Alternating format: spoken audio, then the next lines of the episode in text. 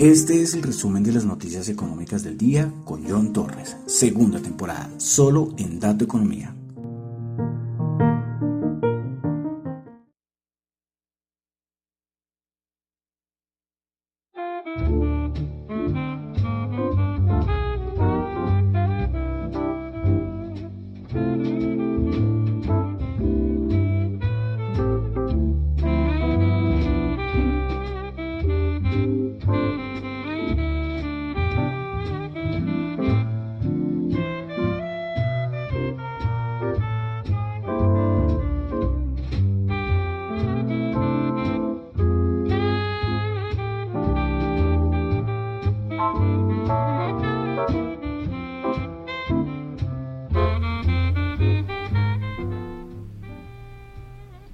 Muy buenas noches, son las 9.01 de la noche de hoy, sábado 26 de marzo del año 2022. Mi nombre es John Torres y este es el resumen de las noticias económicas del día. Bueno, aunque no sé decir que el día, porque como ayer no hice el programa, entonces puede ser del día de ayer y el día de hoy vamos a colocarlo así. Bueno, sábado 9.01 de la noche. Espero que estén muy bien todos este fin de semana. Y aquí estoy con el resumen de noticias económicas para colocarnos un poquito al día, ¿no? Rápidamente, como siempre, porque ese es el fin del programa, ¿no? Eh, dar como un vistazo rápido a lo que ha pasado en el mundo económico, resaltar lo más importante, decirlo con un lenguaje que es tratar de que se entienda. Eh, no uso muchas palabras técnicas, algunos yo sé que les fastidia un poco, porque claro, los economistas hay unos que somos un poco más caprichosos, ¿no? Entonces nos gusta utilizar palabras muy técnicas para que poco nos entiendan y así quedar como que, oh, ¿qué tanto sabe? No, lo lamento a ellos, pero yo trato de aquí utilizar términos y palabras, definiciones, pero para que la gente la entienda, porque la economía es de todo, la economía es una ciencia social, aunque también es ciencia matemática, es una mezcla de varias cosas, y la idea es que todos tratemos de entender. No, la economía no es solamente para los economistas, ¿no? Los economistas pues tratamos de dar una, un análisis y unas versiones un poco más exactas, pero la economía nos afecta a todos. Todos somos parte del mundo y del ciclo económico, el círculo económico mejor. Bueno, entonces, saludo a los que me están escuchando en vivo en Radio Data Economía, los que escuchan en la web. Tengo un problema con el link porque cuando yo comparto en Twitter yo coloco un link y ese link cada rato sale error no sé por qué. Y voy a ver si no sé cómo hacerlo, no sé por qué sale error. Y el link está bien, entonces claro, ustedes dan en el link que comparto en Twitter para escuchar la emisora vía web y sale un error. Qué rabia, qué rabia. Bueno, a ver si cómo hago para corregirlo. Pero de todas maneras también saludo a los que me escuchan en vivo en la aplicación de Zeno Radio, Z-E-N-O Radio, la aplicación que está para Android y para iOS. Saludo a los que me escuchan en el podcast, tanto en Google Podcast, en Spotify, en Apple Podcast, bueno, en todas las plataformas donde me encuentren. Un saludo. Recuerden, si pueden calificarlo, muchísimo mejor, ¿eh? muchísimo mejor. Eso ayuda muchísimo. Y también eh, los que me ven, los que me ven, los que ven los videos, que no son tan videos, en Tita TV. También anímense a suscribirse a esta nueva plataforma descentralizada de contenido multimedia. Bueno, entonces vamos a comenzar con el resumen de noticias económicas, recordando que lo que yo comento acá son solamente opiniones personales, no es para nada ninguna recomendación de inversión. Bueno, comenzamos. Comenzamos, esta vez vamos a comenzar directamente con Europa. Tuvimos dato de Producto Interno Bruto en España, el dato trimestral 2.2% y el interanual 5.5%. La previsión era el 5.2% y claro, hay muchos en España, hay una discusión porque dice, oh, una subida importante del Producto Interno Bruto y algunos dicen que es que rebotar no es crecer.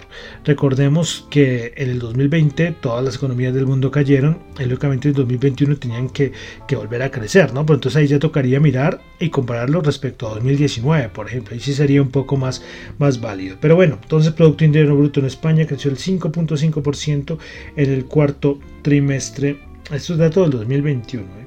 Bueno, confianza del consumidor en Italia de marzo 100.8, se esperaba 108 108 quedó por debajo de lo estimado. Ventas minoristas en el Reino Unido del mes de febrero, dato mensual, se esperaba un aumento del 0.7% y cayó a menos 0.3%. Dato interanual se esperaba 7.8% y terminó en el 7%. Bueno, el instituto alemán, el IFO, saca como siempre sus eh, datos, sus estimaciones macroeconómicas para la economía alemana. El clima de negocios, ¿cómo están las cosas? Esperaba 94.2 y bajó a 90.8. Voy a resaltar algunas cositas que dicen los economistas de esta agencia alemana, el del IFO. Eh, dicen que la economía alemana enfrenta tiempos inciertos, también dicen que los problemas de la cadena de suministro de la industria han empeorado y el 80,2% de las empresas están enfrentando problemas frente a la cadena de suministro.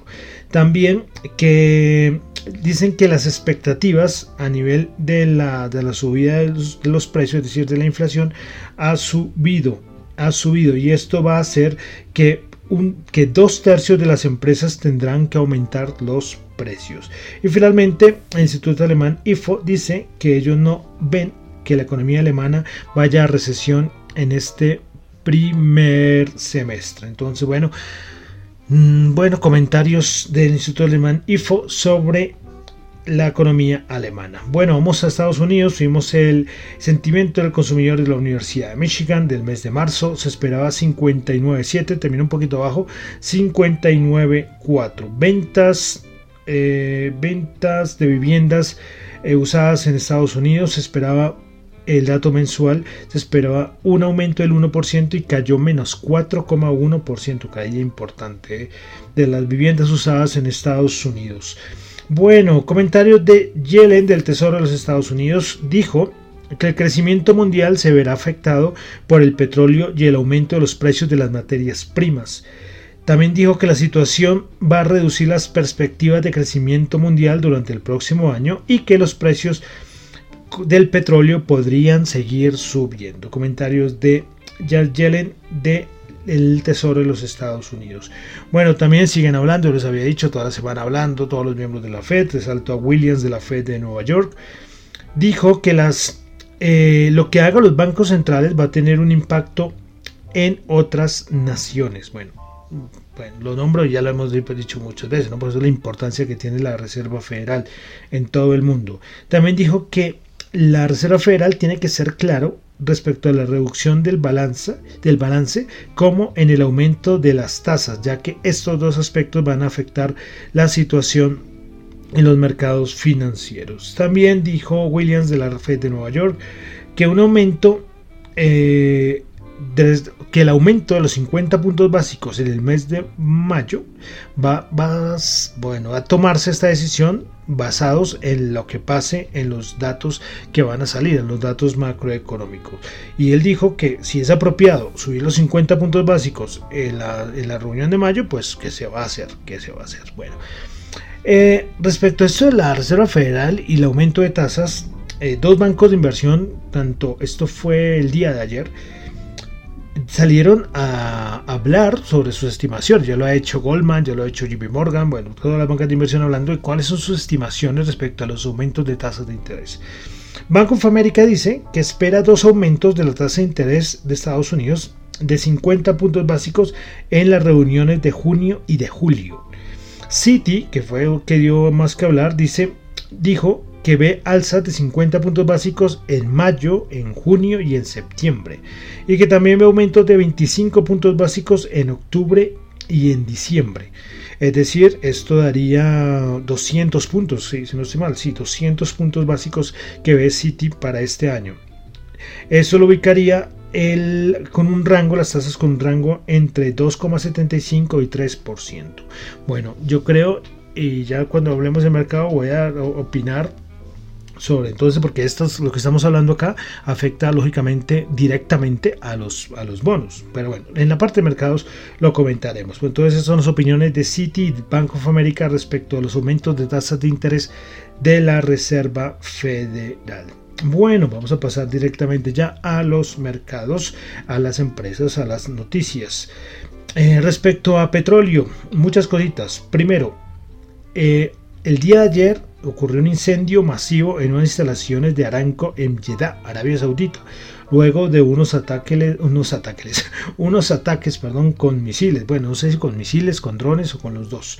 Pero entonces esto eh, dio de que hablar sobre las instalaciones de Aranco. Y además creo que iba a haber un premio de Fórmula 1, si no estoy mal, no sé si ya se realizó, bueno, no sé, es que salieron las imágenes y aparecía gente del Fórmula 1 diciendo, uy, miren este, porque claro, el humo eh, se veía desde lejos lo que estaba pasando en las instalaciones de Aranco.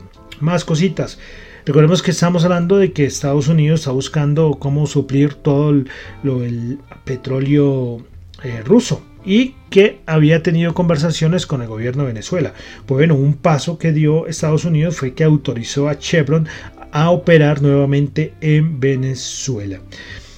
Respecto a la liberación de mm, de reservas estratégicas, los SPRs, ayer salió en la mañana que Estados Unidos estaba listo para hacer otra liberación. Yo no sé cuánto le queda. Yo una vez di el dato y mire, todavía les queda para liberar de sus reservas estratégicas. Pues eso salió en la mañana, no me acuerdo quién fue una persona muy relacionada con todo esto del petróleo. Pero después en la tarde, funcionarios de Estados Unidos eh, dice que todavía no se ha decidido nada respecto a la liberación estratégica de petróleo de los Estados Unidos, pero que si se diera, si se diera, eh, serían más o menos 30 millones de barriles liberados y sería y sería eh, próximamente, sí, pero no hay nada confirmado, pero parece que ya va a ser, ¿no? Porque acá lo dicen, o sea, no hay nada confirmado, pero si se diera serían tantos millones de barriles. Bueno, eh, más cositas. Eh, Europa, recordemos la dependencia, yo lo nombré acá hace ya varias semanas, la dependencia en porcentaje, ¿no? Que depende Europa del gas y el petróleo alemán. Pues el canciller Scholz, el canciller alemán, dijo que seremos, seremos dependientes del gas ruso, seremos independientes del gas ruso, perdón, antes de lo que muchas personas creen. También respecto a todo el conflicto, el problema energético que afrenta eh, Europa por, todo lo que está pasando con Rusia y Ucrania, el primer ministro de Italia, Mario Draghi, dijo que los líderes de la Unión Europea acordaron que si Rusia insiste en pagar el suministro de energía en rublos, esto es un incumplimiento al contrato. Recordemos que ya lo hemos mencionado en, programas pasados, que es que Rusia está pensando en que los países que no son amigos de Rusia cobrarles en rublos. Bueno, entonces esto es respecto a todo lo que está pasando con la energía, con el petróleo en Europa, bueno, en todo el mundo, porque esto es una cosa global. Bueno, a ver, eh, pasamos a Colombia, cositas de Colombia, y es, bueno, se podría tranquilamente decirlo en la parte de bolsa de valores de Colombia, pero fue lo del Grupo Bolívar. Ya, ya está, tenía, ya sabía, o sea, ya era un hecho lo de la, lo de la conversión de acciones ordinarias a, preferenciales del Grupo Bolívar. Pero ayer sorprendió el mercado, bueno, sí sorprendió el mercado, algunos ya decían que es que eso no se iba a dar. Y es que salió un comunicado, un párrafo. Grupo Bolívar, 25 eh, de marzo del 2022. Grupo Bolívar informa que una vez agotado el procedimiento contemplado en las reglas de conversión de acciones ordinarias a acciones de dividendo preferenciales sin derecho a voto, no se alcanzaron umbrales definidos en esas reglas, por lo que no habrá conversión de acciones. En consecuencia, tampoco se surtirá el proceso de readquisición de acciones con dividendo preferencial y sin derecho a, voto. Agradecemos a todos aquellos que nos acompañaron en este proceso. Eh, bueno, como les digo, creo que los que salieron a comprar, primero que todo, había un problema con las fechas. Recuerda que lo habíamos comentado, que no sabía cuáles iban a, entrar en esa conversión. Y, después ahora salen con esto y claro, mucha gente compró muy arriba eh, por, por algo de desinformación y bueno, sorprendió al mercado. Claro, la acción de Bolívar, Grupo Bolívar, creo que alcanzó a bajar, creo que fue el, el 10%. Bueno, a ver si ahorita lo, revisamos. Bueno, entramos ya entonces a ver lo de los mercados. Eh, bueno, se me olvidaba Rusia, Rusia, Ucrania. el presidente Biden está por allá, el presidente de los Estados Unidos, en Polonia y se ha reunido con, con con varias personas que han tenido que salir de Ucrania. Eh, hoy, bueno, dos frases de, de, Biden respecto a lo de Rusia. Primero dijo que, mejor dicho, que Putin era un miserable criminal. Y lo otro fue que dijo que Putin no puede permanecer o no puede seguir en el poder. Eso lo dijo el presidente Joe Biden. Respecto a Rusia, el día de ayer dijeron, el ministro de Defensa de Rusia dijo que los objetivos principales de esta primera fase de operación de Rusia en Ucrania están completos. Que ya, o sea, los objetivos ya están completos. Bueno, yo, eh, solamente lo digo, ¿no? Pero todo el mundo dice que es que eh, Rusia esto se le salió de las manos, o sea, pensaba que iba a ser mucho más fácil y pues bueno, salen a decir que ya los primeros objetivos están completos, pero pero bueno. Eh, de las sanciones fue que Spotify, otro que suspende servicios y pues suspende sus servicios en Rusia. ¿Listo? Bueno, eh, veremos, veremos a ver qué pasa en los siguientes días. Muchos dan como positivo esto del, Ministerio de Defensa ruso, que ya los, los principales objetivos de la primera fase ya están cumplidos, ya están alcanzados. Bueno, sí, eh, ¿será que sí? ¿Están alcanzados? Esperaremos a ver qué pasa en los siguientes días. Bueno, mercados, mercados. ¿Qué pasó esta semana? Semana alcista y sorprendentemente alcista. Eh, escuchaba a unos analistas, principal uno, eh, que es que, claro, yo algunas creo que también lo, lo comenté acá, y es que la situación de mercado que estamos viviendo actualmente es una situación única. Es una situación única. Y por más que uno diga que históricamente hace tal cosa, tal cosa, estamos viviendo una situación única. Y muy pocas personas, por ejemplo, estaban operando en los 70. Alguien que haya tenido la, última estanflación fue en el 79, 78, bueno, algo así. Y digamos que siguen operando. En ese momento, digamos que tuviera 20 años. ¿sí? Tendría ahorita más, casi 70 años. Entonces ellos de pronto podrían decir que ellos sí saben cómo operar un mercado con, con inflación alta. De resto, el resto que estamos aquí, estamos aprendiendo, estamos conociendo, estamos desarrollando habilidades. ¿sí? Estamos haciendo un curso eh, avanzado de cómo operar en periodos inflacionarios, y es lo que estamos viviendo. Y otra cosa que está sorprendiendo es que este mercado alcista, en época de aumento de tasas, es muy sorpresivo. Eh, Bloomberg sacó un datico y es cómo han sido los inicios eh, a ver cómo, sí, digamos, cómo, cómo han sido los primeros meses y del comportamiento del SP500 cuando, cuando la Reserva Federal empieza con periodos de subidas de tasas. ¿Listo? Entonces, les comento, eh, a ver, vamos a coger, es que son muchos, a ver cuáles cogemos. Vamos a coger los de mayor bajada. Bueno, 1946. Eh, en los primeros cuatro meses el SP500 bajó el 1%. Recuerden que estamos viendo cómo ha sido el comportamiento del SP500 cuando la Reserva Federal ha a subir tasas. Entonces, SP500 en 1946, abril, bajó el 1%. El 15 de enero, 15 de enero, sí, bueno, 15 de enero del 73, menos 2,2%. 4 de febrero del 94, menos 2,2%. 30 de junio del 2004, menos 2,1%. Entonces, ¿por qué hacen esta comparación? Y es que dicen que es que estamos en, eh, en una semana que ha sido muy alcista, en las últimas dos semanas que han sido muy alcistas, y es algo que, no se ve, o sea, que, que es muy poco atípico, porque en ninguno de los periodos anteriores en que la Reserva Federal subió tasas, en ninguno se dio un rally mayor al al, 3, al 4%, nunca se dio a nivel semanal, mientras que ahora sí, en esta semana, eh, bueno, esta semana, los, las, de, la semana pasada, pasada, el SP500 subió el 6.6% y esto es único. Como le digo, como les estaba hablando de esas semanas, las mejores semanas en otros años en, en subidas de tasas nunca fue tan buena. Entonces están sorprendidos todo el mundo. Dicen, ¿cómo así? Porque normalmente cuando hay aumento de tasas, la renta variable pues se resiente. Y normalmente sucede eso, pero esta vez no. En renta fija sí está pasando, pero en renta variable no. Entonces, ¿qué va a pasar? no se sabe. Eso sí, se repite. Entre mejor le vaya la renta variable, la Reserva Federal tiene más campo para, para tomar medidas más, más duras a nivel de tasas de interés, mayores subidas. Entonces no se sabe, como les digo, al 16 de marzo la, el SP500 subió en una semana el 6,6%. Nunca, nunca, en, a ver, cuento rápidamente, 1, 2, 3, 4, 5, 6, 7, 8, 9, 10, 11, 12, 13, en 14 periodos anteriores, nunca se había dado eso.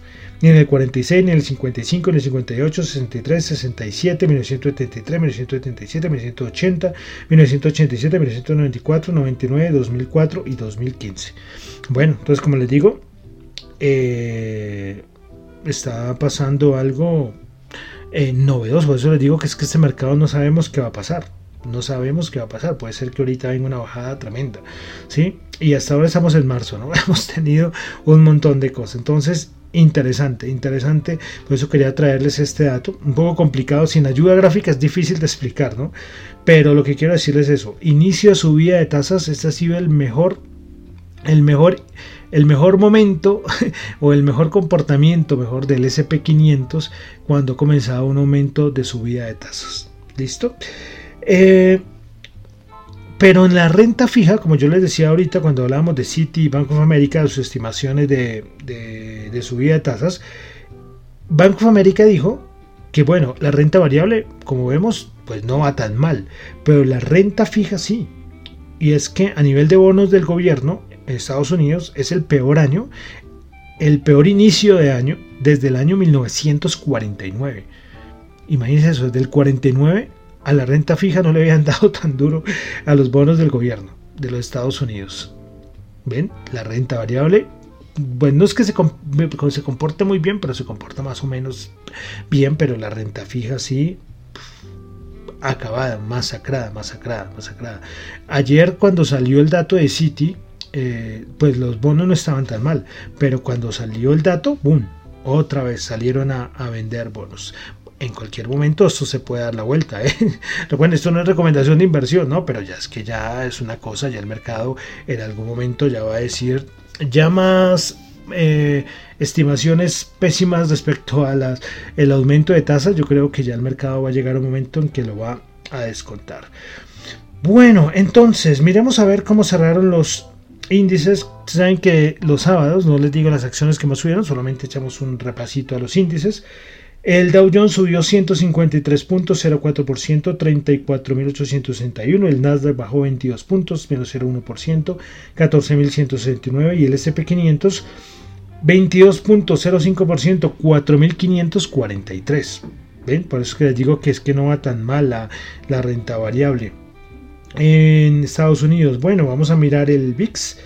El VIX el día de ayer quedó en 20,81, bajó el 3,9%.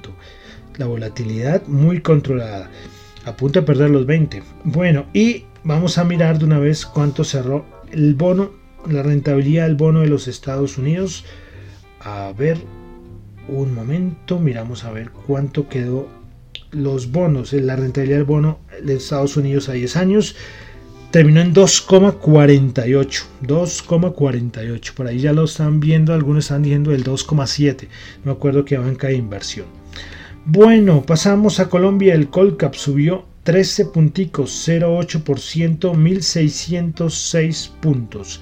Si me esperan, les tengo el dato porque se me olvidó acá tener el dato de la Bolsa de Valores de Colombia, las acciones que más subieron y que más bajaron. En Colombia sí lo hago, ¿eh? en Estados Unidos no lo, no lo hago los fines de, los fines de semana.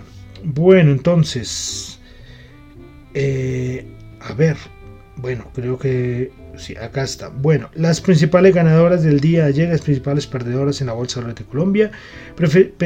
Grupo Argos Ordinaria subió el 5,6%, ISA subió el 2,5%, Canacol subió el 2%. Principales perdedoras del día, Grupo Bolívar bajó el 9,3%. Es que esa noticia cayó como balde de agua fría para muchos. Terpel bajó el 1,8% y el Grupo Éxito bajó el 1,6%. Bueno, Vamos ahora a algo de commodities. El Colcap, perdón, el Colcap, yo que estoy diciendo, el WTI 112,5 subió 0,3, Brent 119,2 subió 0,8 dólares el barril.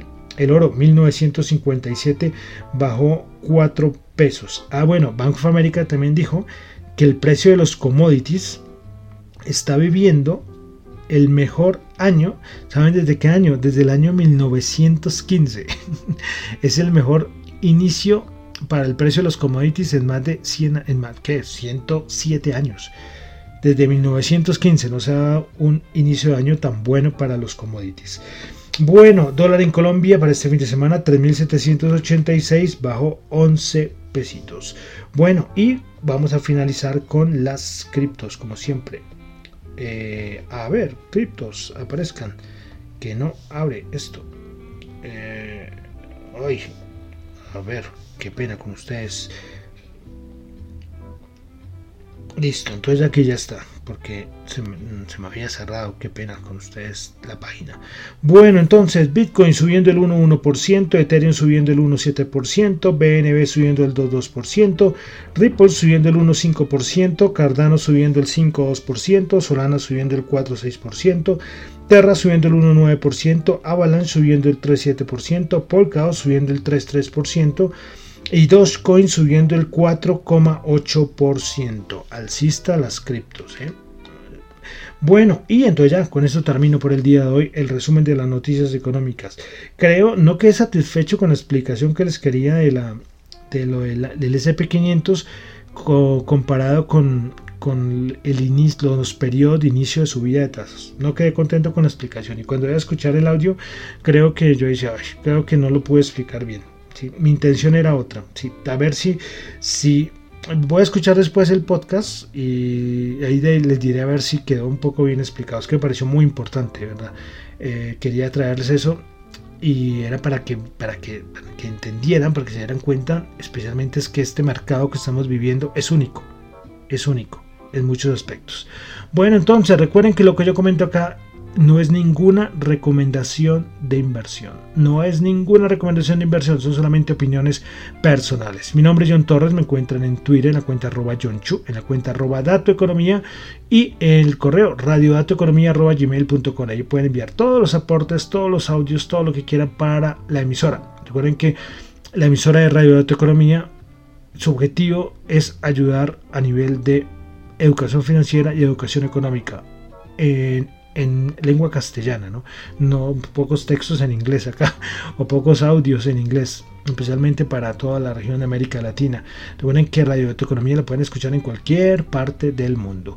Bueno, y terminamos, recordemos que estamos haciendo nuestro recorrido musical 1922-2022, 100 canciones de, eh, de este momento de la historia de la música, ¿no? 1922-2022. No son las mejores canciones de cada año, sino que una canción que sea representativa, no necesariamente la número uno de ese año, de pronto en algún momento será, pero, pero no es necesario. Bueno, y vamos, llegamos ya al año 1934 y vamos a hablar del señor Enrique Santos Discépolo. Y es que él compuso una canción que, imagínense, es de 1934, pero al día de hoy sigue sonando sigue sonando y es un tango del año 1934. Entonces cerramos el día de hoy con la canción del señor Enrique Santos Discépolo, Discépolo con el tango Cambalache. Muchísimas gracias.